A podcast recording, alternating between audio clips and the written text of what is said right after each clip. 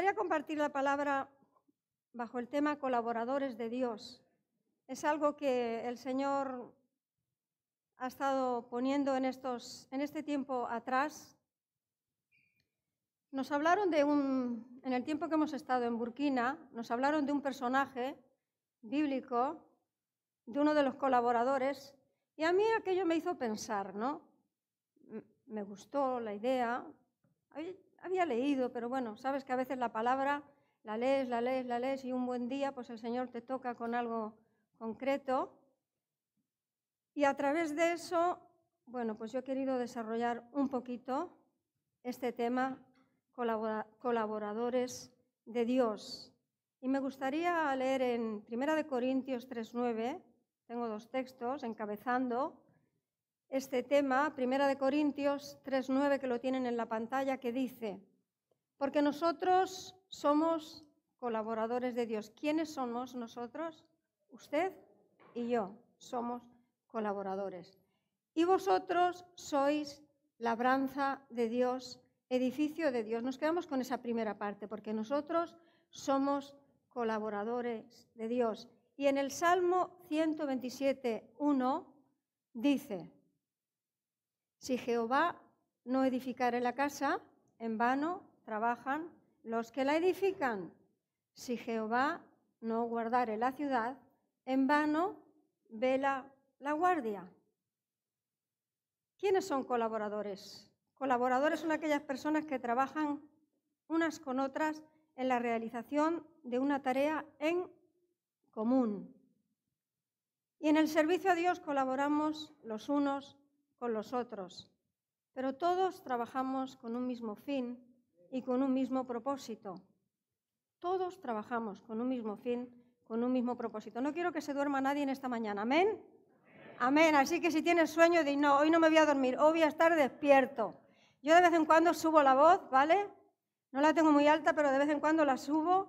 No quiero que nadie se duerma porque creo que Dios nos quiere hablar en esta mañana. Si eres un colaborador de Dios, en esta mañana, cuando salgamos de aquí, yo soy una colaboradora de Dios. En esta mañana quiero salir más reforzada todavía de, esa colaboradora que quiere colaborar con Dios. Y si hay alguien aquí en esta mañana que no es un colaborador de Dios, hablo en plural, ¿vale? No vamos a ser aquí como, ¿eh? Hablo en plural. Yo deseo que en esta mañana te vayas de aquí queriendo ser ese colaborador de Dios. Ese es el anhelo y el deseo al preparar esta palabra. Y ese es el deseo que Dios quiere para nosotros a través de esta palabra. Bien, decía que todos trabajamos, aquellos que somos colaboradores, trabajamos con un mismo fin y con un mismo propósito, pero Dios es el que lo hace todo, como hemos leído en el, en el Salmo 127. ¿eh? En, vano ver a la guardia y en vano trabajamos ¿eh?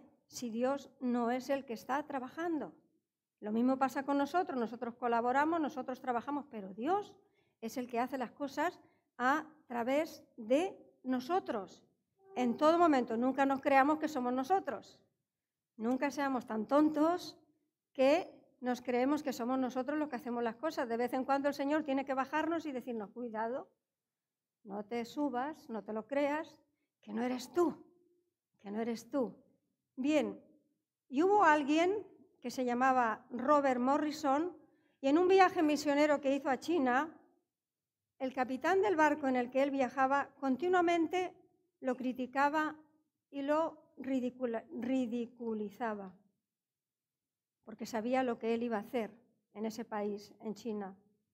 Dice que al llegar a su destino y desembarcar, el capitán le dijo, supongo que pensarás que vas a cambiar la China. A lo que Morrison respondió, yo no, pero sé que Dios sí que lo hará. Pues de la misma manera nosotros como colaboradores, cuando nos unimos a Dios, nuestro potencial que Dios nos da es ilimitado. Pero no nos olvidemos que Él es el que hace las cosas. Realmente no somos nosotros, pero sí podemos hacer mucho con Él. Amén. Sí podemos hacer mucho con Él. Y a eso nos está llamando al Señor, a no quedarnos quietos a no quedarnos impasibles. ¿eh? a ser activos para el Señor. Así que si hay alguien pasivo aquí en esta mañana, ojalá, ojalá que Dios en esta mañana te dé algo en donde tú puedas colaborar en la obra del Señor. Bien, el apóstol Pablo tenía muchos colaboradores. Me gusta cuando leo en, Romanos 16 y cómo Pablo trata a sus colaboradores. Podéis leerlo si queréis, lo vamos a mirar. Romanos 16. Porque a los colaboradores también hay que cuidarlos, que no solo trabajamos, el Señor también nos cuida y hay personas que también nos cuidan y hay personas que debemos de cuidar. Todo hay que decirlo.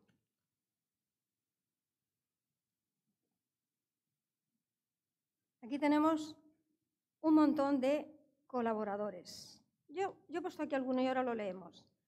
Apolos, Priscila y Aquila, Timoteo y Tito, Marcos y Bernabé, Sóstenes, Silas, Clemente, Gallo, Lucio, María, Jasón, Febe, Lidia, Ninfa, Pérside, Ebodía, Síntique, Andrónico, Filemón, Onésimo, Trófimo, Aristarco, Erasto, Alejandro y Cayo, Tíquico y Trófimo. Pero leamos ahora cómo, de qué manera los, trata el apóstol Pablo. Dice, os recomiendo además nuestra hermana Febe, la cual es diaconisa de la iglesia en Cencrea, que la recibáis en el Señor como es digno de los santos y que la ayudéis en cualquier cosa en que necesite de vosotros, porque ella ha ayudado a muchos y a mí mismo. Saludad a Priscila y Aquila, mis colaboradores en Cristo Jesús, que expusieron su vida por mí, a los cuales no solo yo doy gracias, sino también todas las iglesias de los gentiles. Saludad también a la iglesia de su casa. Saludad a Epéneto, mira, ese no lo tenía aquí. Amado mío, que es el primer fruto de Acaya para Cristo. Saludad a María, la cual ha trabajado mucho entre vosotros.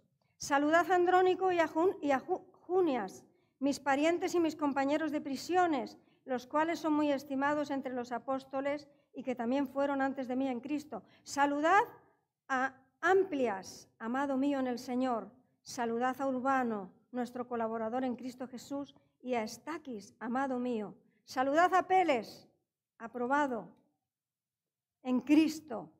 Saludad a los de la casa de Aristóbulo, saludad a Herodión, mi pariente, saludad a los de la casa de Narciso, los cuales están en el Señor. Saludad a Trifena y a Trifosa, las cuales trabajan en el Señor. Saludad a la amada Pérsida, la cual ha trabajado mucho en el Señor. Saludad a Rufo, escogido en el Señor, y a su madre y mía.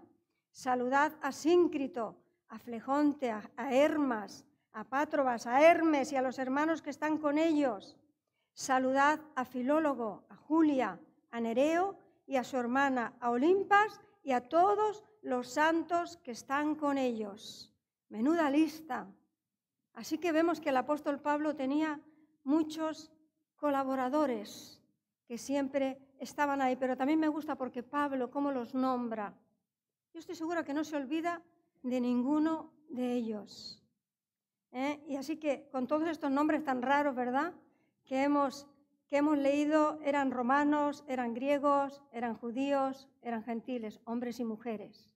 ¿Eh? Eran todo, todo este grupo. También entre ellas estaba Febe, que dice que era diaconisa.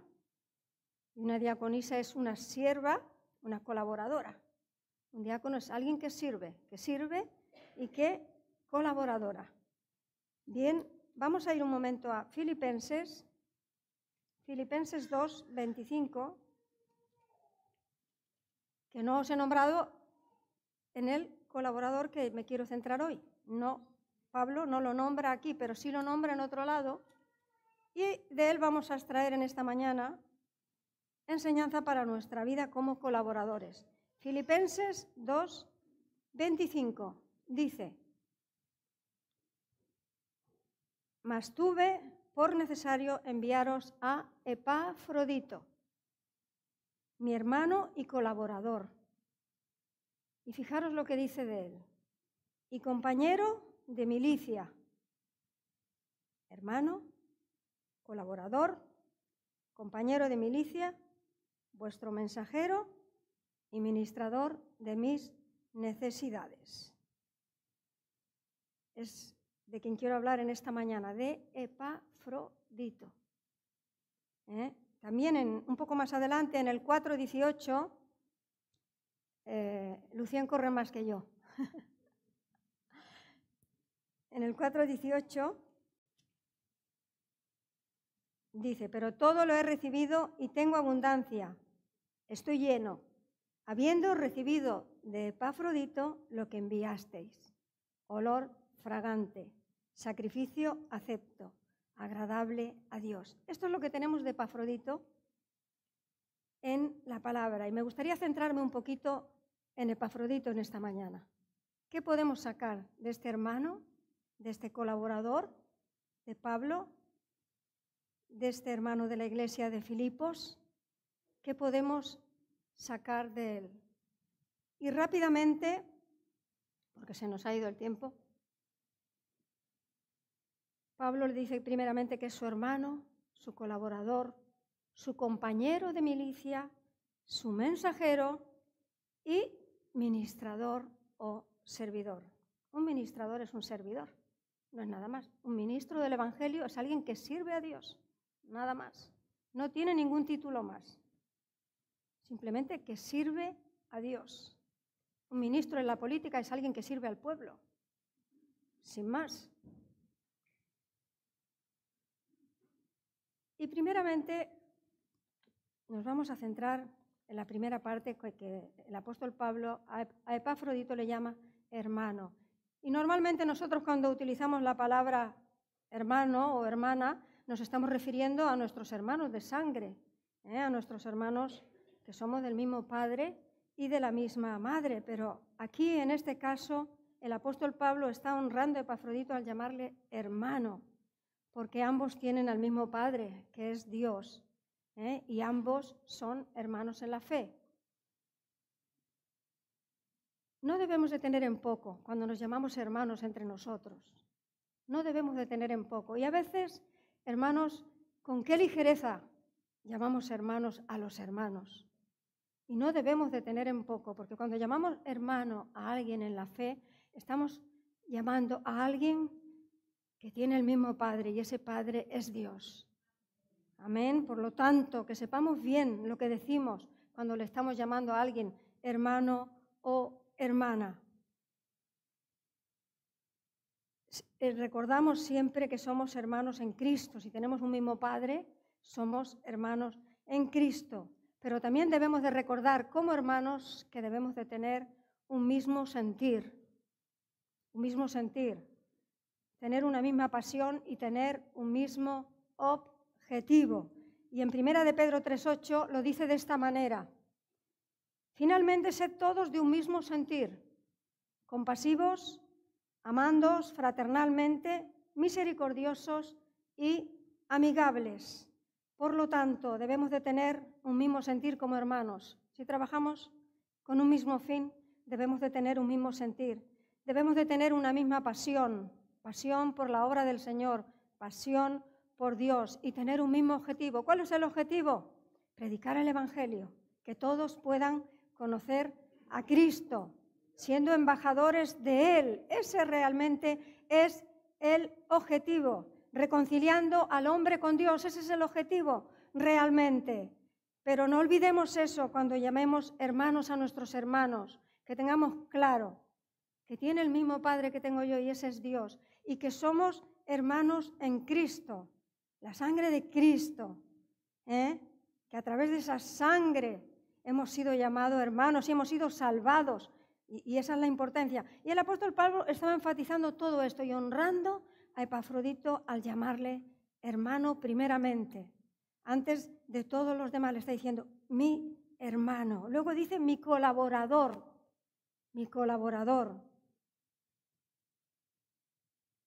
¿Quiénes son colaboradores? Colaboradores son aquellos que trabajan hombro con hombro. Un colaborador es aquel que se pone al lado de alguien y le ayuda en ese trabajo que tiene que hacer. ¿eh? Hombro con hombro, dedicándose a lo mismo. Y el apóstol Pablo, cuando aquí le llama colaborador, está enfatizando la labor de la proclamación del Evangelio, como he dicho hace un momento. Así que Dios quiere realmente que nos pongamos al lado de aquellos que trabajan en la proclamación del Evangelio, en el servicio a Dios, que trabajemos juntos realmente. Y se está refiriendo aquí el apóstol Pablo a todos aquellos que en la iglesia en general trabajan en la obra del Señor. Unos en unas cosas, otros en otras cosas, pero todos tenemos un mismo sentir, todos tenemos un mismo objetivo y yo creo que todos tenemos una misma meta. Amén. Todos vamos hacia el mismo lugar, todos perseguimos los mismos, pero, pero sí hay algo importante. Colaboradores son aquellos que trabajan.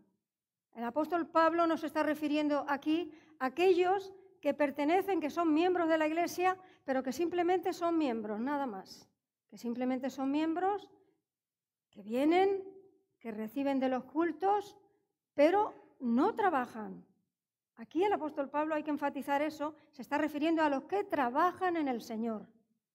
A los que trabajan en el Señor. Yo te quiero animar en esta mañana que puedas ser un colaborador para Dios y que puedas trabajar en la obra del Señor. Que hables con el Señor y le preguntes, Señor, ¿dónde puedo? ¿Dónde puedo trabajar? ¿Dónde puedo servirte? El Señor te va a dar un lugar, seguro que sí. Así que estos son los colaboradores. El siguiente es compañero de milicia. Este me, me, gustan todos, pero este me gusta, este me encanta. Este me encanta. Compañero de milicia. ¿Y a quién se le llamaba compañero de milicia? Bueno, entre los soldados se describían unos a otros. Entre los militares, entre los soldados, se utilizaba para, bueno, la relación que tenían entre unos y entre otros.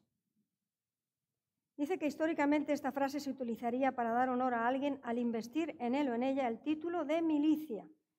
Compañero de milicia es alguien en quien tienes completa confianza, alguien en el que puedes depender con tu propia vida.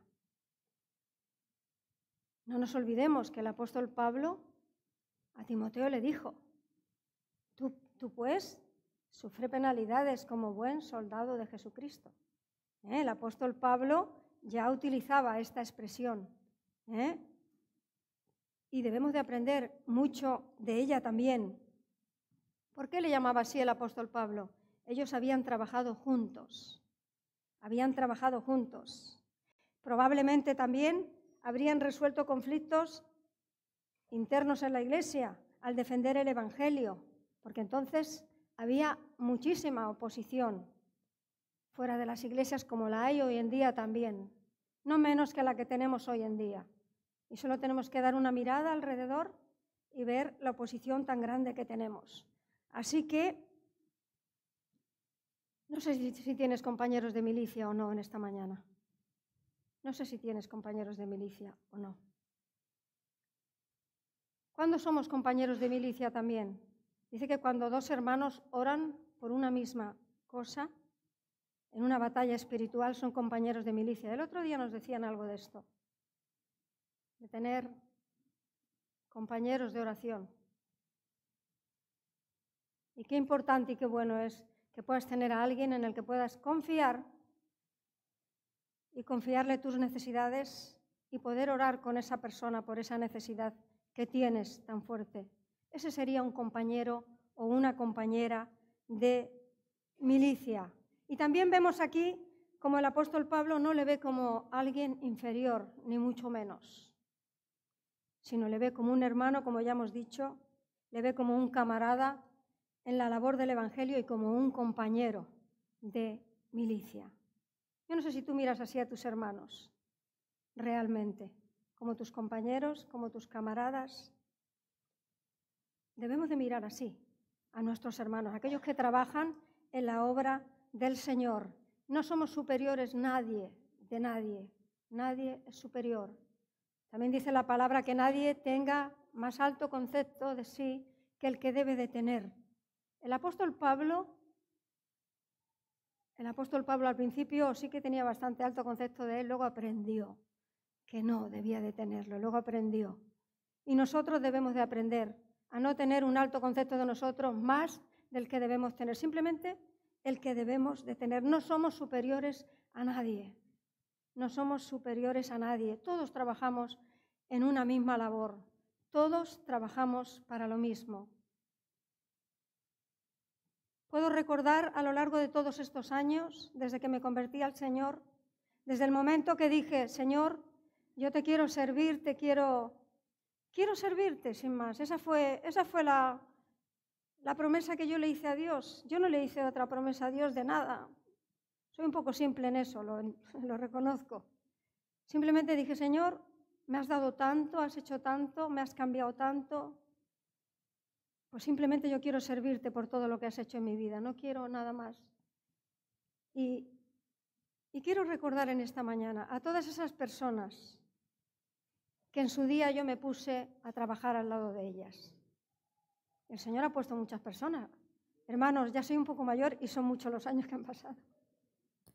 Y el Señor ha puesto muchas personas. Y agradezco a Dios en esta mañana por cada persona que el Señor ha puesto a mi lado y que yo he podido servir hombro con hombro con esas personas en la tarea del Evangelio.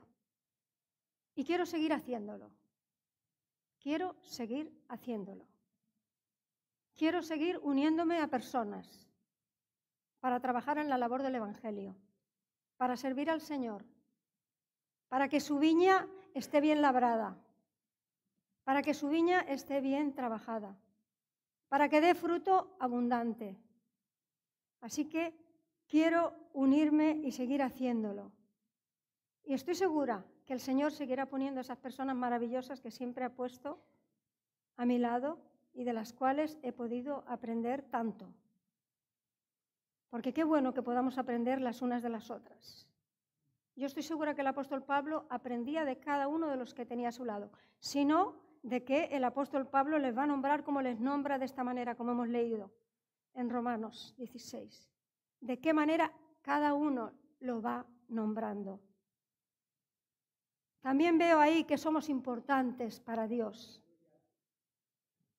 Si eres un colaborador, eres importante para Dios porque estás trabajando en la obra del Señor. Sé un compañero de milicia, sé un compañero en la batalla.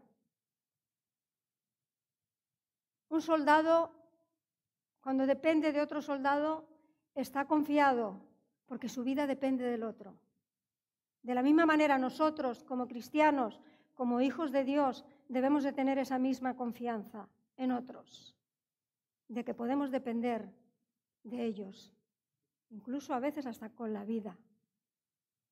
Y qué triste es que en el cuerpo de Cristo muchas veces no pueda ser así, pero qué bueno es que siempre hay personas eh, que podemos depender de ellos, que podamos ser esas personas realmente que Dios quiere que seamos.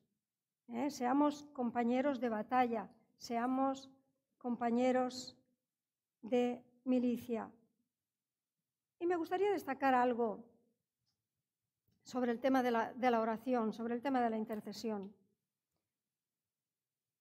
Hubo una ocasión en, en, un tiempo de intercesión en la iglesia, en la reunión de intercesión de la iglesia, que un hermano nos dijo que, que antes de interceder había que prepararse, ¿no?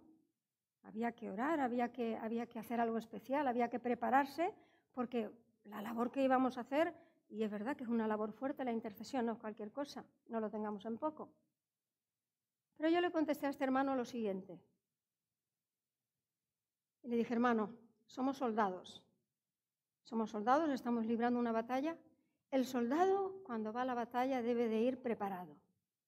Un soldado, cuando va a la batalla, no llega a la batalla y dice, bueno, ahora me voy a preparar. No, un soldado debe de ir preparado para la batalla. Así que cuando venimos, ya sabemos a lo que venimos y debemos de venir preparados. Así que vivamos preparados en esa labor que el Señor nos ha encomendado en todo momento. ¿eh? Y seamos compañeros de milicia, no nos creamos más que nadie. ¿eh? Trabajemos hombro con hombro. También le llama mensajero. También a Epafrodito le llama mensajero. Y las características que hemos hablado hasta ahora hablan de la relación que tenían entre ellos dos, entre Pablo y Epafrodito. Pero ahora, al, nombrarle y decirle mensajero, le está hablando acerca de la responsabilidad que había tenido Epafrodito de parte de su iglesia, de parte de la iglesia de Filipos. En este caso, llevando un mensaje, que fue lo que fue hacer Epafrodito, llevar un mensaje ¿eh? llevar una ofrenda de la iglesia de Filipos al apóstol Pablo. Y aquí el apóstol Pablo está usando la misma palabra que se utiliza para habían. Y aunque no estuvo junto con aquel grupo de apóstoles, aquel grupo de personas que vieron ascender a Cristo al cielo, pero sí fue mensajero en todo momento en la labor del Evangelio al testificar de Cristo y de su iglesia. El apóstol Pablo tampoco vio, no estuvo entre ese grupo, pero sí siguió luego la labor como mensajero de Cristo. Seamos mensajeros de Cristo. Anunciemos quién es Cristo realmente. El Señor busca mensajeros de Cristo, embajadores, aquellos que proclaman la verdad del Evangelio. Siempre que se nos necesite para llevar algo a otros, hagámoslo. No nos cansemos, hagámoslo.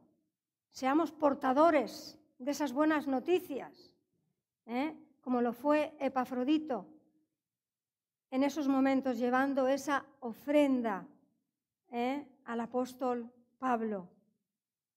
Y por último, ministrador y servidor, es como le llama, ministrador y servidor. Dice que la palabra siervo es una palabra que denota un acto de adoración y da la idea de un servicio espiritual en donde una persona se entrega sacrificialmente. Así es nuestra vida, por lo menos así debe de ser. Toda nuestra vida tiene que ser un acto de adoración a Dios, no solamente cuando adoramos a Dios, cuando venimos y qué bonito, ¿verdad? Y gracias a los hermanos de la alabanza que nos llevan a adorar a Dios de esa manera y que podemos ofrecer ahí sacrificio de alabanza. Pero no nos olvidemos que toda nuestra vida es un acto de adoración a Dios, porque es un servicio que estamos dándole al Señor. Por lo tanto, no tengamos en poco eso, tampoco en demasía más de lo que debemos de, tener. Pero no lo tengamos en poco. Es un acto de adoración que le damos a Dios, un servicio espiritual para el Señor. Hermanos, que no se nos pasen los años. Simplemente hemos vivido y ya está. Que sean vidas, años, días intensos para la obra del Señor. Hermanos, no nos cansemos de hacer el bien. No nos cansemos de hacer el bien. Sacrifiquemos nuestra vida. Sacrifiquemos nuestra vida. Somos sacrificios vivos, como también dice el apóstol Pablo. Sacrificios vivos. Nuestra vida. Entrega tu vida al Señor como un sacrificio vivo. Es bueno que nos demos a nosotros mismos para suplir necesidades de otros. No escucho amén y quiero escucharlo y quiero escucharlo. Es bueno que nos demos para suplir necesidades de otros. Para eso estamos, para suplir necesidades de otros. Y en el contexto que hemos leído, Epafrodito está, está trabajando y funcionando como servidor de parte de la iglesia de Filipos para llevarle y suplir una necesidad que el apóstol Pablo tenía en esos momentos. Así que la iglesia de Filipos enviaron un regalo ¿eh? al apóstol Pablo y lo envían, usan ahí a Epafrodito ¿eh? para ese servicio que tenía que hacer, ¿eh? llevando esa ofrenda agradable. En el, en el, en el capítulo 2, dejarme buscarlo, 26 al 30, mirar lo que dice. ¿Cómo lo dice Pablo? Capítulo 2, como hemos leído, pero más abajo, 26 al 30 dice, porque él tenía gran deseo de veros a todos vosotros y gravemente se angustió porque habíais oído que había enfermado. Pues en verdad estuvo enfermo, se está refiriendo a Epafrodito, a punto de morir, pero Dios tuvo misericordia de él y no solamente de él, sino también de mí, para que yo no tuviese tristeza sobre tristeza. Así que lo envío con mayor solicitud para que al verle de nuevo os gocéis y yo esté con menos tristeza. Recibidle pues en el Señor con todo gozo y tened en estima a los que son como Él, porque por la obra de Cristo estuvo próximo a la muerte, o sea que arriesgó su vida, arriesgó su vida, exponiendo su vida para suplir lo que faltaba en vuestro servicio por mí. Eso fue lo que hizo Epafrodito. Y hemos querido, he querido destacar algunas cosas en esta mañana. Ahora bien, resumiendo ya, ¿qué podemos resaltar de él? Aparte ya de todo lo que hemos dicho, que creo que he dicho mucho ¿eh? de él, ¿qué podemos resaltar y qué debemos de imitar de él?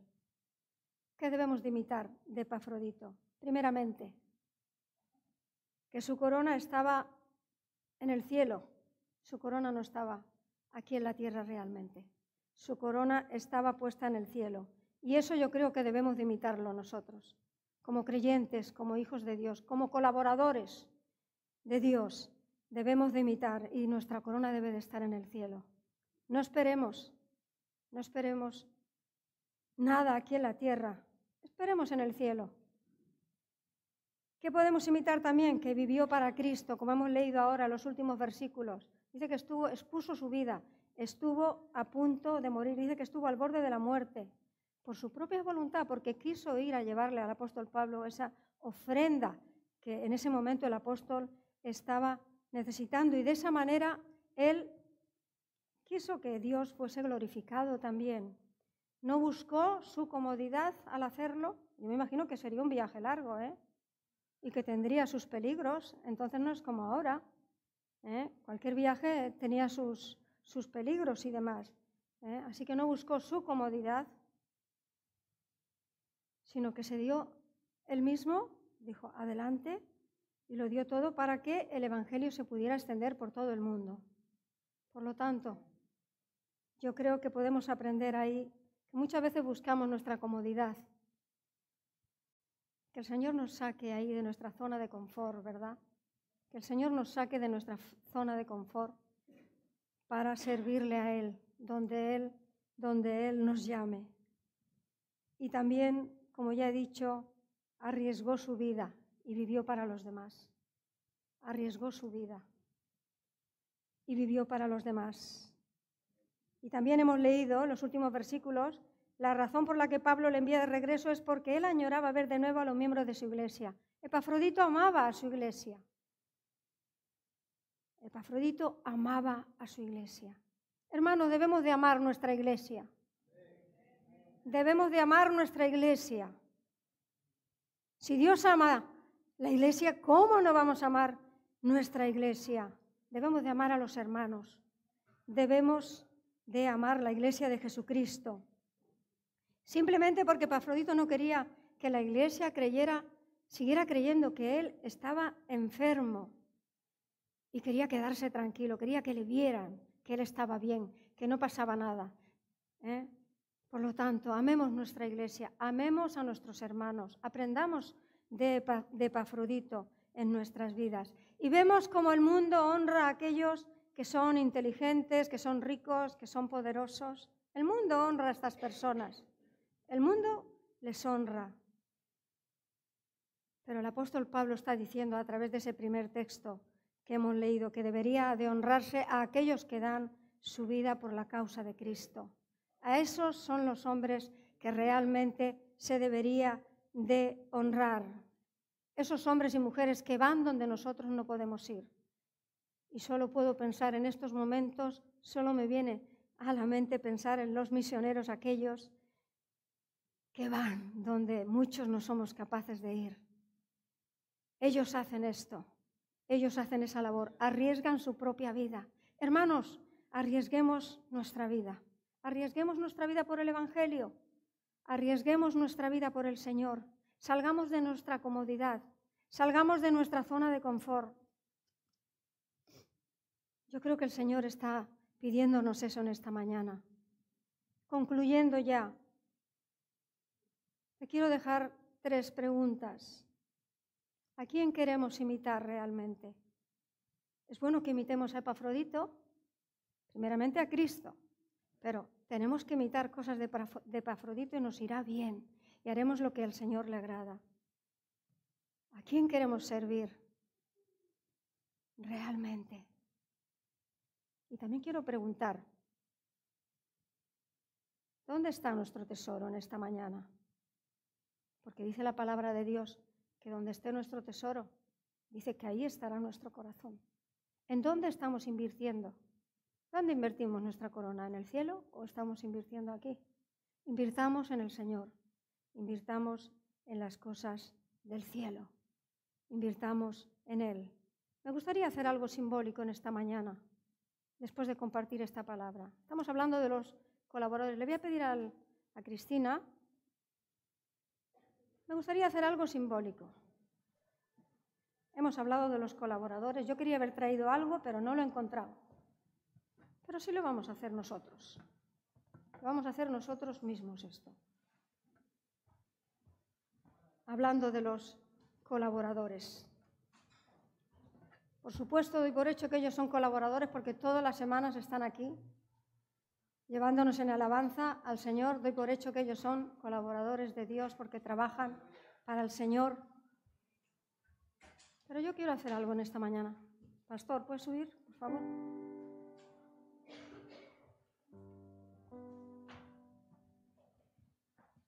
Favor, aquí.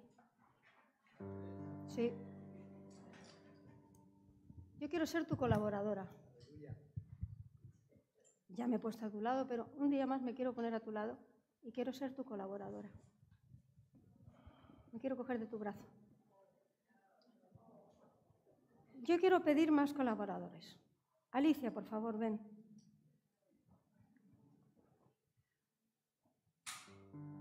Ella es una colaboradora. De mi brazo. Ruth. Estoy pidiendo las colaboradoras que tengo de cerca pero sois, son muchos. Ruth. Verónica.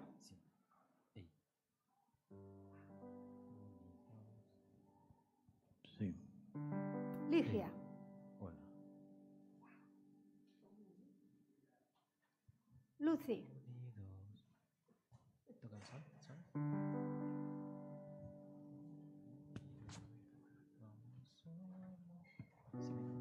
¿Quién más? Yo en esta mañana te quiero preguntar, ¿quién más quiere ser un colaborador? Así que, libremente, estamos entre hermanos, levántate, dale el brazo a un lado o al otro. Y yo, aquel que quiera ser colaborador en esta mañana, me gustaría que esta iglesia se llenase de hombres y mujeres cogidos del brazo en señal de que somos colaboradores de Dios. No te dé vergüenza, levántate, cógete de un brazo porque aquí hay muchos que trabajamos para el Señor. Laura, por favor. Luisa, por favor. Chomin, por favor.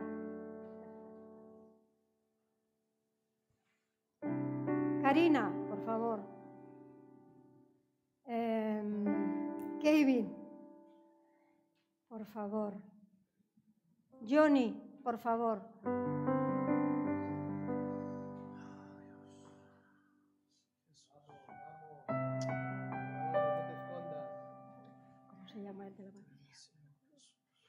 Ademar, por favor. Hay muchos más. Yo los estoy llamando porque no os queréis levantar, pero os tendríais que levantar vosotros realmente. Si quieres ser un colaborador de Dios, tienes que levantarte. Margarita, Lina, por favor, Gabriela, Jacqueline, por favor.